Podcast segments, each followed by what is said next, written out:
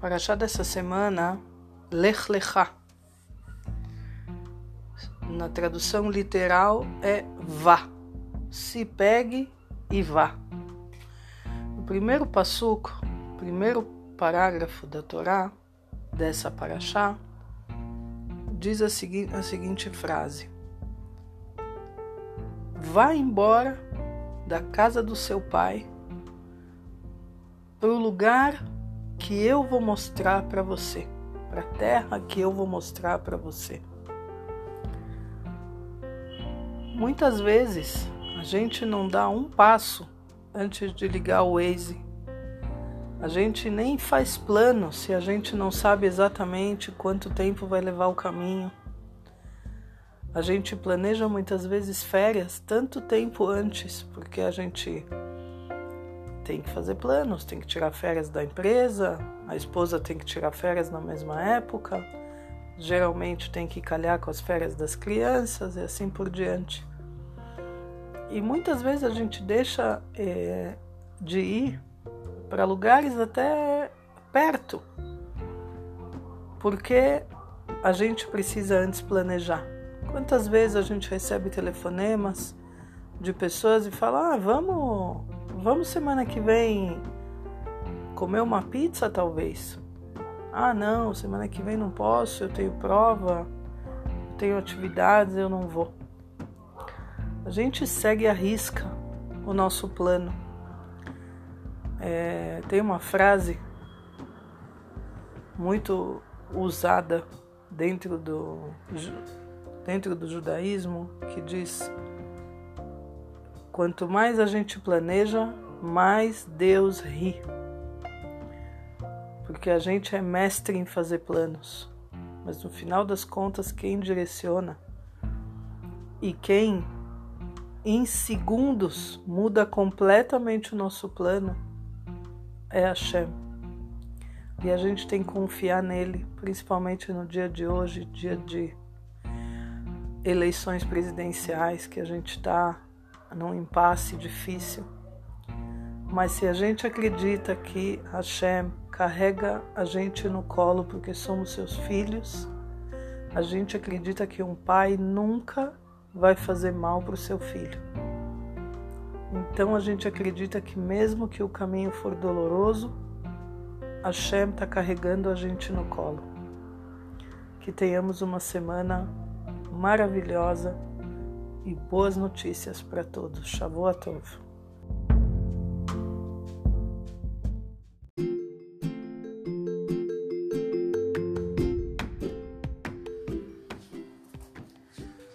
Ontem falamos sobre a saída de Avraham Avino, Abrão, da casa do pai dele, da terra que ele se que ele estava. E ele foi porque Hashem mandou ele. Hoje tem outra outra coisa para falar para vocês é, que eu acho que combina com o dia de hoje também é, depois da vitória do Lula.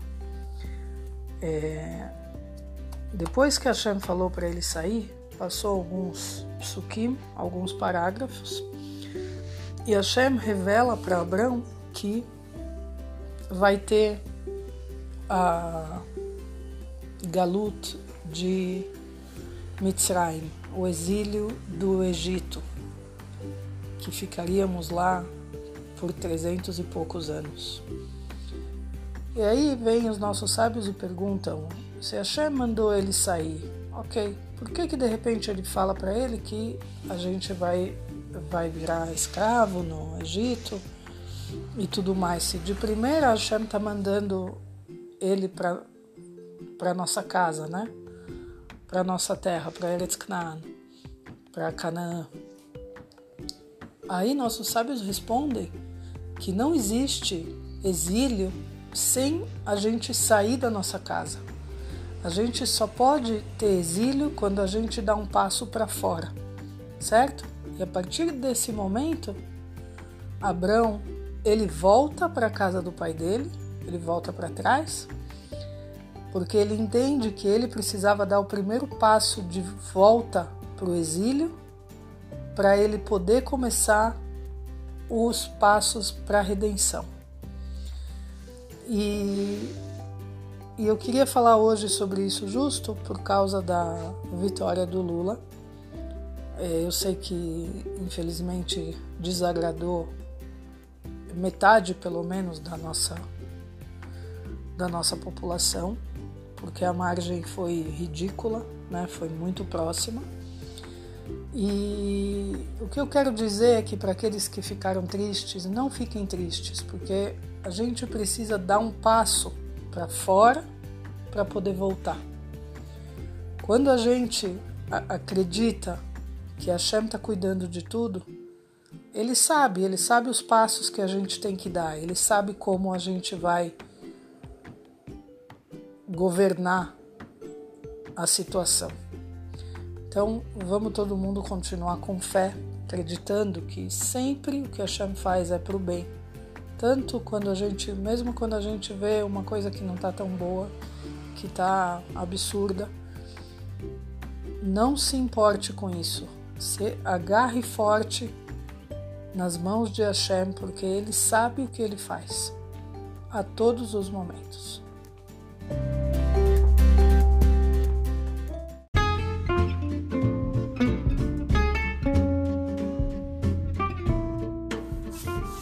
Continuando aqui a falar sobre a Parashat Lech Lechá, uma passagem conta pra gente que Abrão chama o Lot, o sobrinho dele, e fala para ele: Olha, tá muito feio a gente brigar entre a gente, os nossos pastores brigarem entre eles.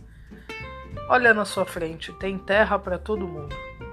Escolhe para que lado você quer ir e eu vou para o outro lado. Lot levanta a cabeça, olha, ok, ele escolhe a terra que ele achou melhor e eles se despedem em paz e vai cada um para o seu lado. O que, que a gente aprende disso? Que sempre vão haver discórdias, sempre vai haver dois lados em tudo que nós vamos fazer na vida. Em tudo existe direita e existe esquerda. Um lado é o que a gente pensa, o outro lado é o que o outro pensa. Não tem melhor e não tem pior, porque na minha opinião eu estou certa e na opinião do outro ele está certo.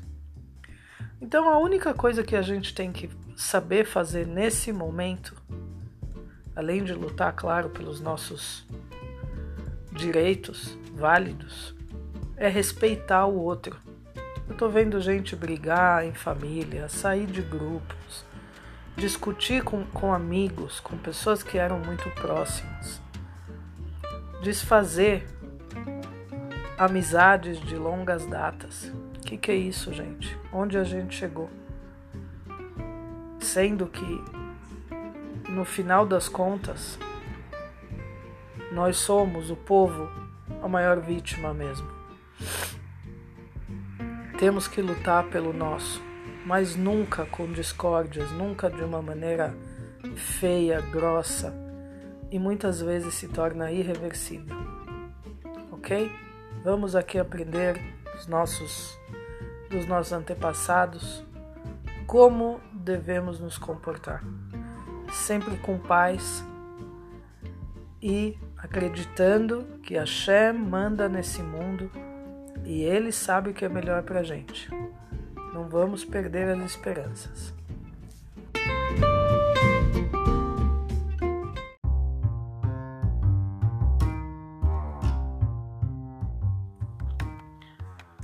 Hoje eu vou falar um pouquinho sobre a circuncisão de Abrão, que também consta na nossa paraxá.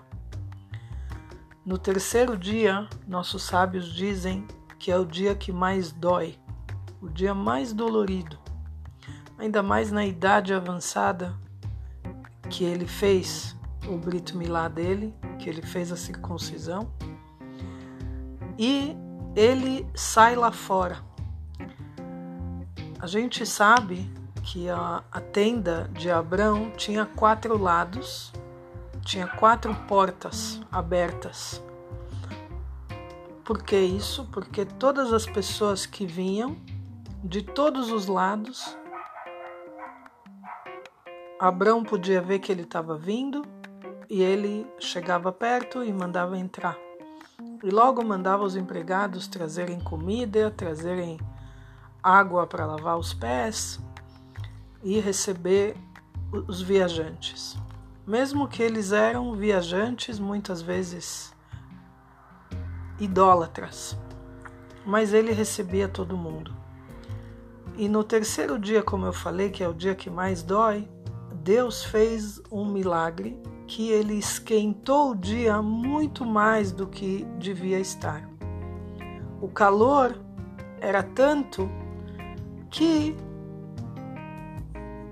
não era dia para se receber visitas, não era dia para se andar lá fora. Então, Hashem esquentou bem o dia para que ninguém andasse fora, para que ninguém viesse na tenda de Abrão para incomodar ele nesse dia que é o dia que mais dói.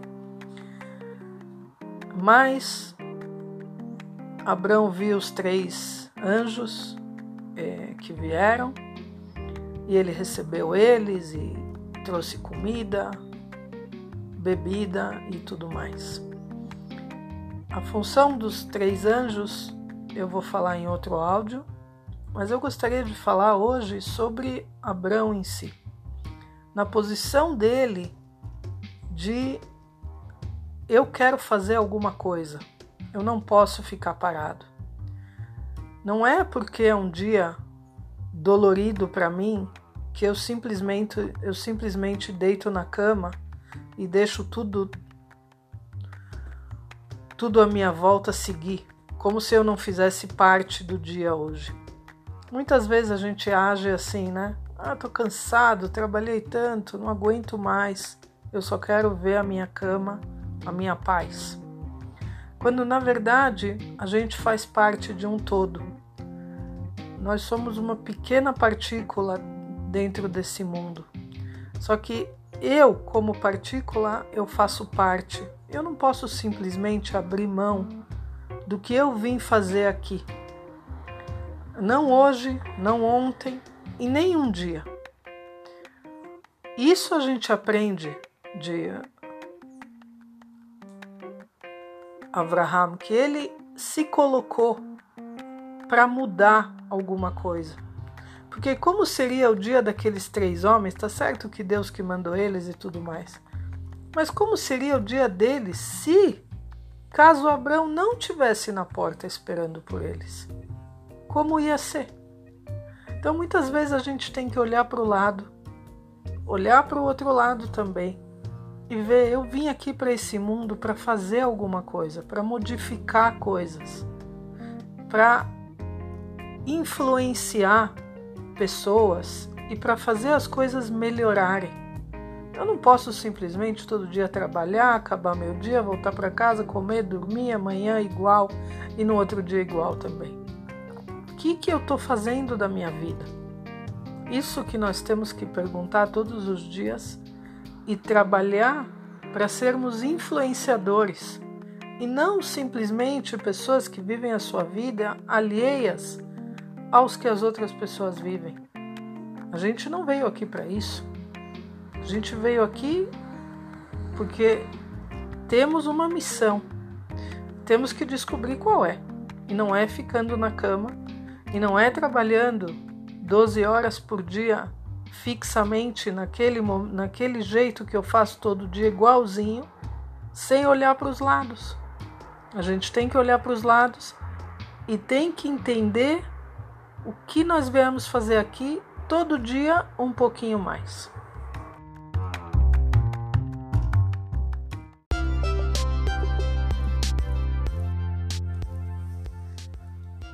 Hoje vamos falar um pouquinho sobre a relação do Brit Milá, da circuncisão, com o fato de ter filhos.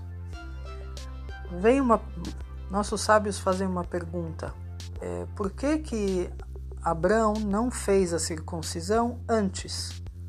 Antes ele já tinha 100 anos aqui. Por que, que ele não fez antes, durante a vida toda dele? E aí nossos sábios explicam que não tinha motivo ele fazer antes.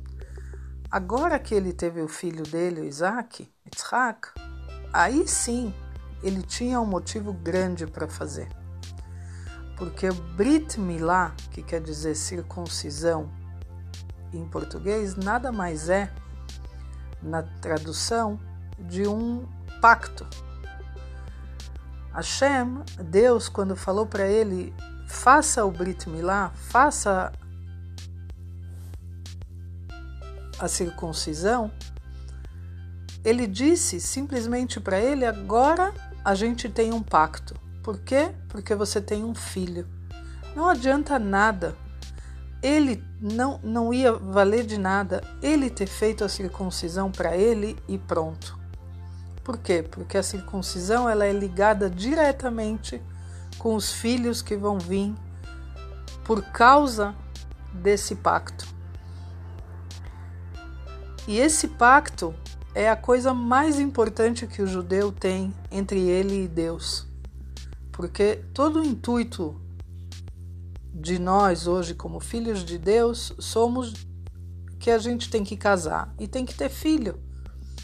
Do que, que serve a gente simplesmente casar ou a gente nunca casar, como muita gente faz? E até, infelizmente, muita gente casa e fala: não, a gente decidiu que a gente não vai ter filhos.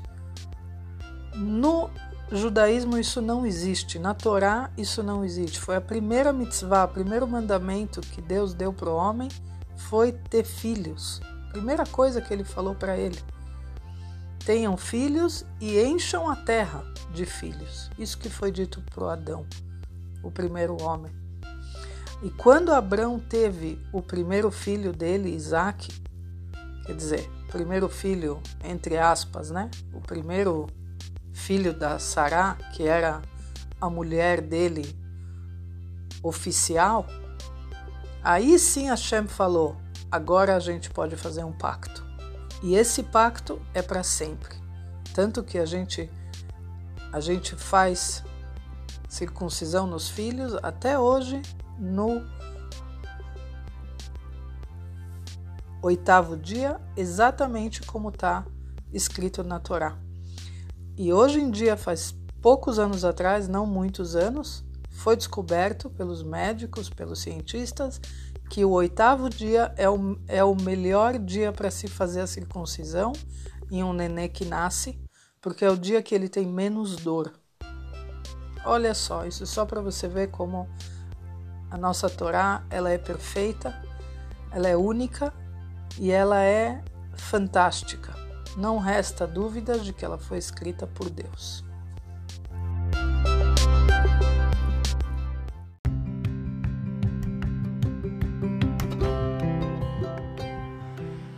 Hoje eu vou finalizar a Parashat Lech Lechá. Esse é o sexto episódio e último da, dessa porção semanal. É, uma das coisas que chama a atenção nessa nessa paraxá, assim, logo de cara, é que Hashem, Deus, fala para Abraão ir embora, logo de cara.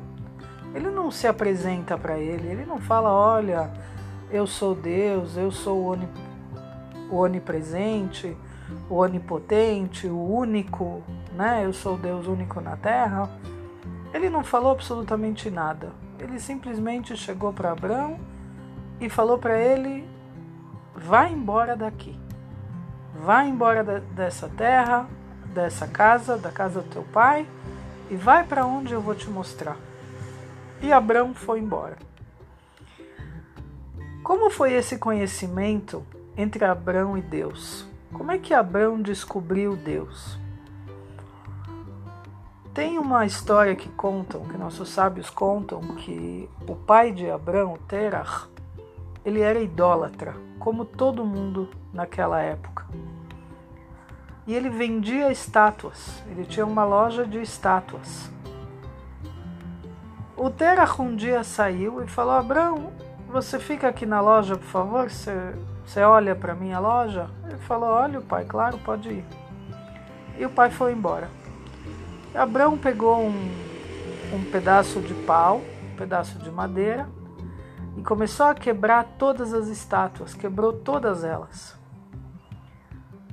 E colocou o pau perto daquela estátua que era a maior de todas, uma bem grande que tinha lá. E os vizinhos escutaram quebra-quebra, não sei o que, e o pai dele entrou, chegou e viu a loja destruída, todas as estátuas no chão, tudo quebrado, tudo em pedaços. Aí logo ele, né, ele assustou e falou: Abraão, o que, que você fez aqui? O que, que é isso? Ele falou: Eu? Eu não fiz nada. Foi essa estátua grande, ficou nervosa, não sei o que, que, que ela teve. Ela pegou e quebrou todas as outras estátuas. Aí o pai olhou para ele e falou: Você tá maluco? Você acha que eu sou idiota? Como assim que uma estátua pode fazer isso? Ela é uma. Aí Abrão olhou para o pai e falou: Exato, pai. Ela é uma estátua. Como que você reza para ela se ela é uma estátua somente? E assim Abrão fez o pai entender e perceber o que ele estava fazendo da vida dele. Mas Deus não manda Abraão levar o pai dele junto. Ele manda levar a esposa dele e o sobrinho dele, Lot. E são esses que vão embora. E, e foi aí o conhecimento de Deus. Foi aí que Abraão entendeu realmente que Deus não pode ser uma estátua, Deus não pode ser o sol, porque tem outra história também que conta que o sol, ele achava que o sol era o maior, era, era o Deus, né? Então ele entendeu que o sol ele acorda cedo e ele se acaba quando a noite chega. Aí ele falou: esse também não pode ser Deus, porque Deus é uma coisa infinita, não é uma coisa finita. Tudo que é finito, tudo que tem começo e fim, tudo que chegou e vai embora, tudo que começa e acaba, é impossível de ser Deus. Deus é aquele infinito, é aquele que não tem tamanho, que não tem rosto, que não tem imagem e que a gente só imagina e sente ele na nossa vida.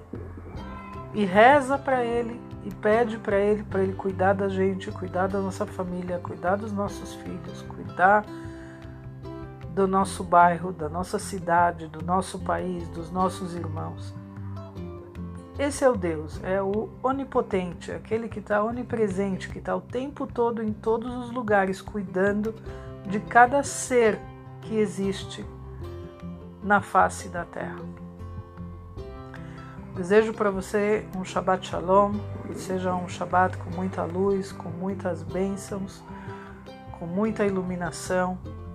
Se acende vela em São Paulo hoje, às 18 horas e 3 minutos. Nas outras cidades, por favor, olha no, no Google que vocês encontram os horários corretos. Obrigada.